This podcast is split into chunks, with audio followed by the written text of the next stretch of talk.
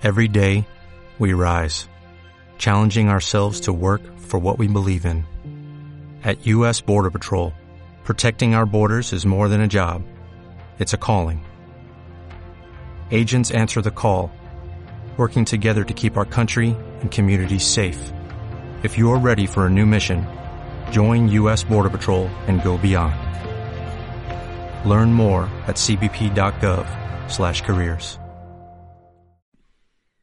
En el episodio 277 de Hilando Fino Daily os voy a hablar de emociones y de deporte. Os voy a hablar de todos esos sentimientos, de todas esas emociones, de esa montaña rusa de, motivación que sufrimos y que experimentamos los deportistas cuando nos sale un entrenamiento o una competición buena.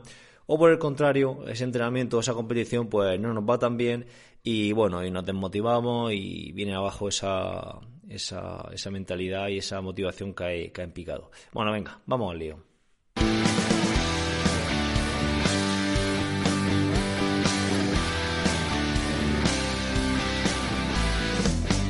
Buenos días, tardes o noches familia, bienvenido a este episodio 277 de Hilando Fino Daily, el lugar donde expreso todo aquello que se me va pasando por la cabeza sobre el deporte en general y el triatlón en particular. Hoy es jueves 7 de marzo de 2019 y como siempre, y hoy no va a ser menos, te voy a recordar que puedes entrar en mi página web en hilandofino.net. Ahí vas a encontrar la academia, un conjunto de cursos y de planes para aprender a entrenar y para llevar tu entrenamiento para un deporte de resistencia de forma independiente. Vale, bueno, en este episodio 277 os voy a hablar de psicología, de motivación, de emociones. Bueno, no, sabía cómo titularlo, lo, he titulado La montaña rusa emocional y deporte. Bueno, yo creo que es un título que más o menos eh, hace referencia al contenido que vaya a encontrar aquí dentro. Y bueno me voy a me voy a, detener o me voy a, especificar en, cuanto a esa montaña rusa emocional que podemos sufrir los, deportistas eh, y de forma general realmente realmente también la puede sufrir cualquier persona en cualquier ámbito de su vida cuando le va bien o cuando le va mal. Y bueno, y antes de nada, pues me gustaría empezar el, el episodio hablando, bueno, mencionando una frase de, de Rudyard Kipling, eh, que dice, al éxito y al fracaso, esos dos impostores trátalos siempre con la misma indiferencia.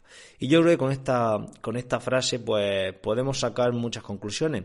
Y es que debemos de, relativizar siempre aquellas situaciones exitosas y aquellas situaciones eh, que nos lleven o que aparentemente sean un fracaso, aunque bueno, mucha gente no le gusta utilizar esta palabra, pero bueno, se puede utilizar sin, sin ningún problema.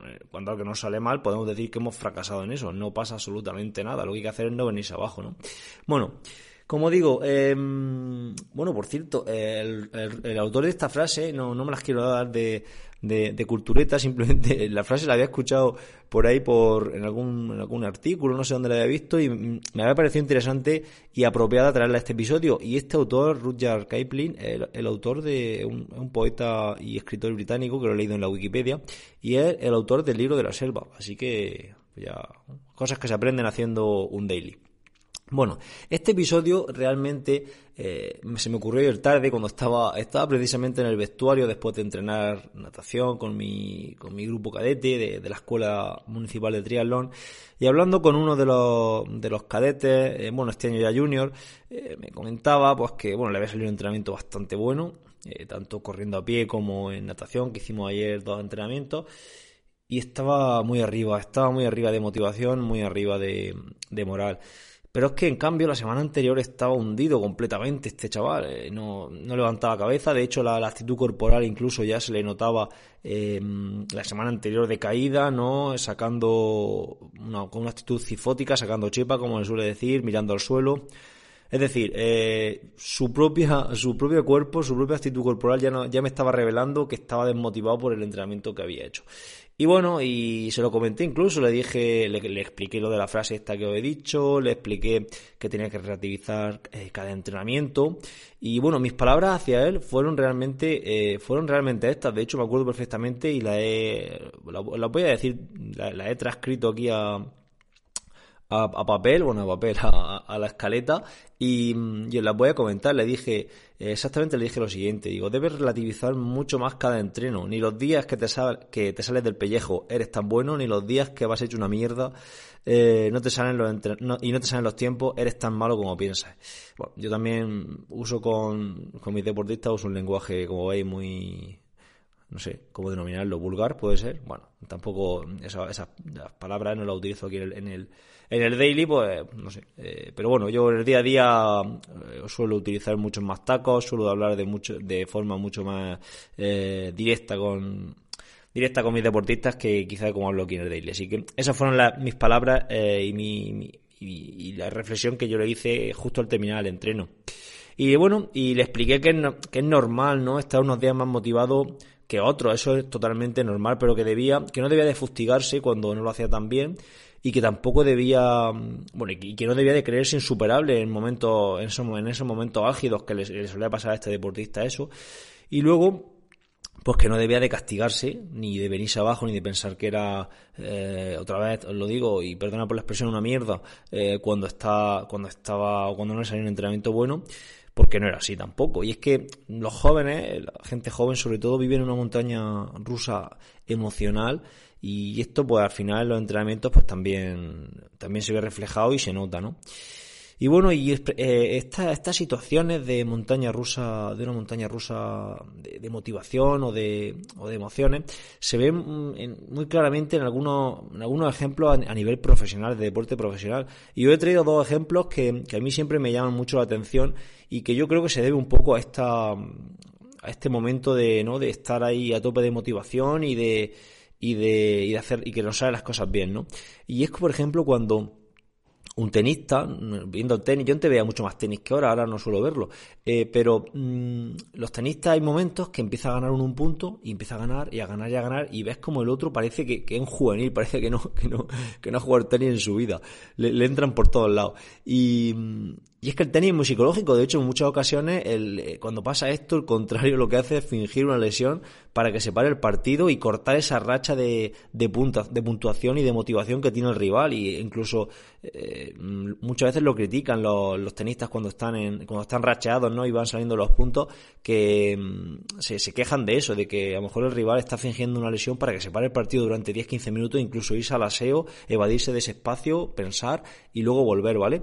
Y, y bueno, un ejemplo bastante claro. Y otro ejemplo muy claro es, por ejemplo, en baloncesto, esto me acuerdo yo que en una de las primeras clases en la facultad, estudiando, creo que era la asignatura de psicología del deporte, me parece aplicada al deporte, hablaban del fenómeno de la muñeca caliente y es que estaba hasta, hasta investigado y había investigaciones al respecto de que los, de que los jugadores de baloncesto, eh, cuando empezaban a meter triples, había momentos que eh, eso se ve mucho en los partidos, que, que siempre buscaban al que tenía la muñeca caliente, es decir, al que estaba metiendo puntos continuamente en, esa, en ese partido, en esos momentos.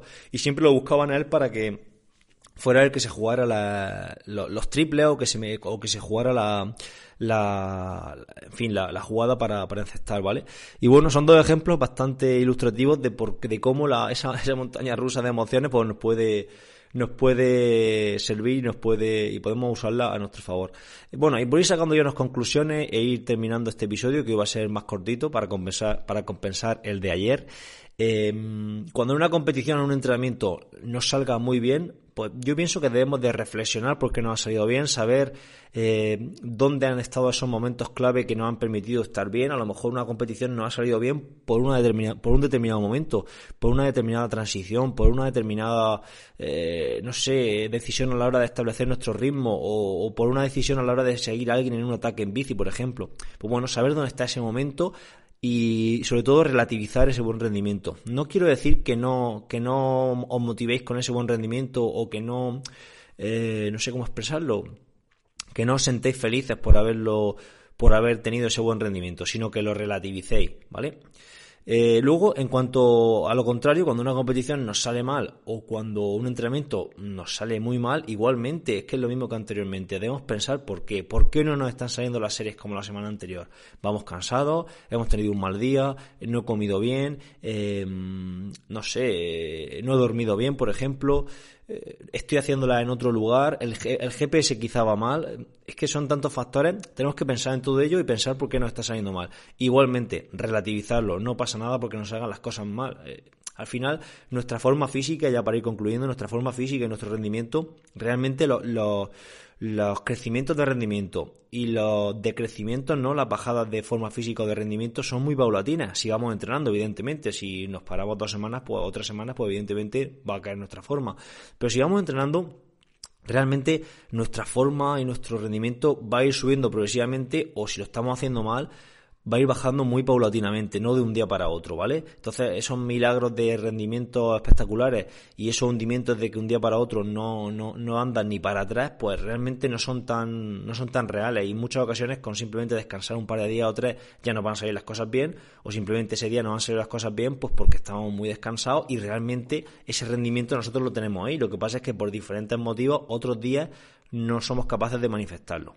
Y bueno, esto es todo lo que quería comentaros, espero que os haya gustado este, este episodio. Y una cosilla que voy a hacer ahora con todos los, con todos los episodios es que la escaleta que yo sigo para, para ir aquí hablando con, con todos vosotros y no perderme y un poco llevar un hilo conductor en el, en el programa, la voy a colgar en el blog y cada y cada entrada va a tener su, su cada entrada no cada episodio va a tener una entrada en el blog. Eh, no posiblemente la semana que viene ya estará disponible eso por si queréis viéndole. Y en las notas del programa entonces realmente van a ser eh, va a ser una entrada en el blog. Creo que va a quedar mejor y luego mucha mucha más gente va a poder encontrar también el podcast a través de búsqueda en Google que también un poco el objetivo es, ese. Así que nada eh, muchas gracias por estar ahí. Muchísimas gracias por vuestra por vuestras escuchas por vuestras suscripciones a la academia. Nos vemos mañana, mañana que es viernes, ya se nos ha ido la semana, mañana viernes. Hasta mañana amigos. Adiós.